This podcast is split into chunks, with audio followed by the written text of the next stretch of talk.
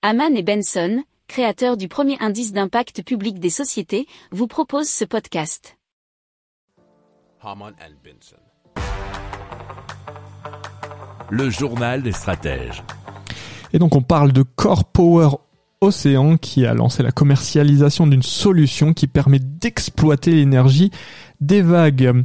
Et donc le potentiel d'une façade atlantique avec bien sûr ce procédé de création électrique qu'on peut appeler houlomotrice motrice qui permettrait de créer de 10 à 15 gigawatts. Et cela en étant amarré au fond marin. Ah, donc il s'agit d'une bouée qui convertit l'énergie mécanique des vagues, c'est-à-dire qui fait monter et descendre la dite bouée en énergie électrique par le biais de générateurs intégrés.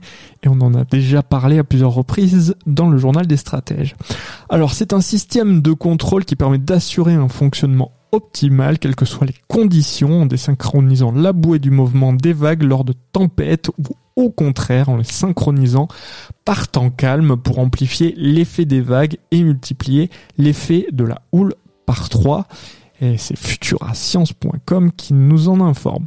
Alors si chaque bouée de 19 mètres de haut pour 9 mètres de diamètre ne se présente pas avec une puissance de plus de 300 kW, Core Power Océan imagine déjà déployer des fermes houlomotrices de puissance allant jusqu'à plusieurs centaines de mégawatts. Pour approfondir ces sujets, abonnez-vous à la newsletter de Haman et Benson et écoutez nos autres podcasts que vous retrouverez dans les notes de l'émission ou sur notre site internet.